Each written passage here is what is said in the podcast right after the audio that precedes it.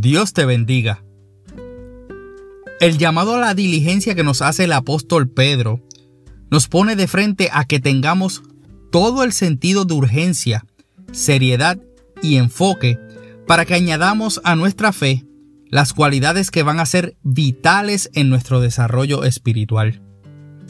Y esto es con el propósito de que podamos mantenernos activos y constantes en cuestión de mantenernos lejos de la inacción, aquella que produce el ocio y que nos limita de dar frutos en cuanto al conocimiento de nuestro Señor Jesucristo. Segunda de Pedro, en los versículos 3 y 5, menciona una palabra que es la misma, aunque está escrita de dos maneras diferentes. Excelencia y virtud. Del griego arretei, la G703 del diccionario Strong tiene como significados un camino excelente de pensamiento, sentimiento y acción, una bondad moral o cualquier excelencia moral particular como lo es la modestia y la pureza. Es interesante leer en la versión Reina Valera cómo Pedro nos dice que somos llamados por su gloria y excelencia en el versículo 3 y luego en el versículo 5 nos dice que necesitamos añadir a nuestra fe virtud. O sea, somos llamados por su excelencia y somos llamados a excelencia. Recuerdo en mis primeros años como convertido que en muchas ocasiones llegué a escuchar a veteranos en la fe decir, esto es para el Señor, aunque no necesariamente era luego de haber hecho algo con excelencia. Era como si dijeran que la intención del corazón es lo que cuenta.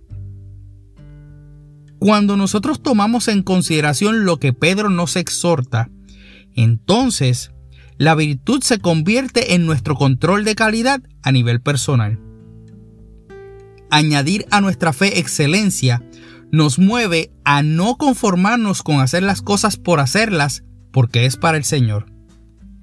Por el contrario, porque es para el Señor es que tenemos que prepararnos siempre para poder darle lo mejor de nosotros en todo aquello que hagamos. Y eso no se limita a las actividades de la iglesia. Como cristianos, tenemos un llamado a la excelencia en nuestros trabajos en el trato al prójimo, con nuestras familias, ya que donde quiera que estemos y en todo lo que sea que hagamos, somos embajadores de Jesucristo. Deberíamos pensar que puede que seamos la única tarjeta de presentación que una persona recibe de parte de Dios, pues entonces que sea de la mejor calidad posible. Cuando los demás saben que tú eres cristiano, ponen la vara más alta. No solo en lo que hacemos, sino que también en cómo lo hacemos. Constantemente estamos en la lupa, siendo medidos por nuestra calidad moral. La virtud o excelencia responde a la calidad de nuestro carácter, según lo menciona el autor del libro en el cual estamos basando estas conversaciones. Nuestro objetivo entonces como seguidores de Cristo siempre debe ser el agradar a Dios. Mostrarle a otros a Jesús a través de nosotros. Que cuando nos vean, miren a alguien que se ve diferente, actúa diferente, habla diferente, piensa diferente, tiene sentimientos diferentes y toma acciones diferentes a las modalidades que vemos en este mundo de hoy. ¿Cuál es entonces una de las maneras de agradar a Dios? Viviendo una vida con virtud, una vida de calidad moral. Un pastor de nombre Kevin DeYoung de la iglesia Christ Covenant Church en Carolina del Norte explica cómo podemos cambiar el pensamiento intimidante que produce cuando queremos agradar a Dios en todo.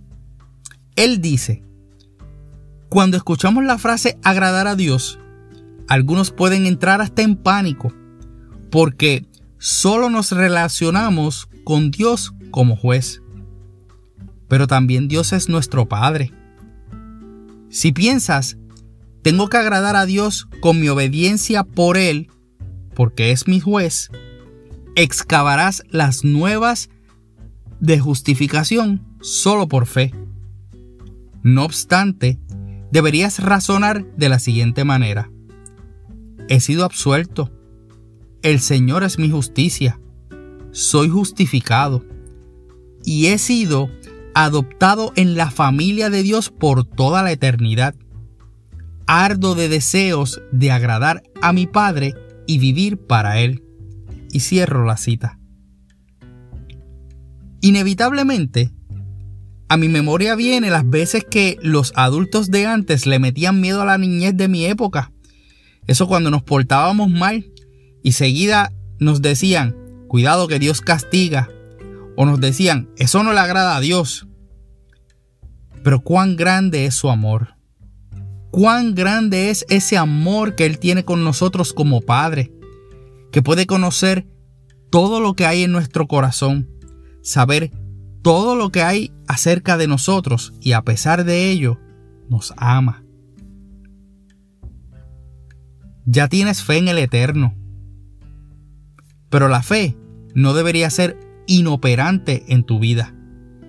Añadir virtud o excelencia a tu fe te pone en el camino para que puedas verdaderamente anunciar las virtudes de aquel que nos llamó de las tinieblas a su luz admirable. Esta es una palabra que es parte de la oración pastoral de nuestro pastor rector. Constantemente la está repitiendo. Pero para que tu testimonio vaya a la par con ese anuncio de las bondades de Dios, esa excelencia del Señor y la pureza de Jesús, entonces tienes que añadir virtud a tu fe. Muchos dicen tener fe. Tienen fe en Dios, fe en su milagro, o fe en lo positivo que piensan les va a pasar. La virtud y la excelencia que añadas a tu fe te pone en posición de ser una persona con calidad una persona que se caracteriza por su integridad, amabilidad, bondad, generosidad, gentileza. Y eso va a ser independientemente de cuáles sean las circunstancias que tengas delante de ti, por negativas que puedan ser. En los lugares donde vayas, la gente necesita ver cristianos que tienen el valor de adoptar una posición pública de sus convicciones a través de su comportamiento. Uno que los lleve a identificarse con Dios más que con palabras, sino con acciones de excelencia. Y es por esto que somos retados a añadir a nuestra fe virtud. Soy tu hermano y amigo José Molina y junto a mi hermosa esposa Sonia Riera, servimos al Señor y a nuestra amada congregación de la iglesia AMEC Casa de Alabanza, una iglesia de presencia, localizada en el pueblo de Canóbanas y cuyo pastor rector es Misraim Esquilín. Deseamos que Dios te bendiga.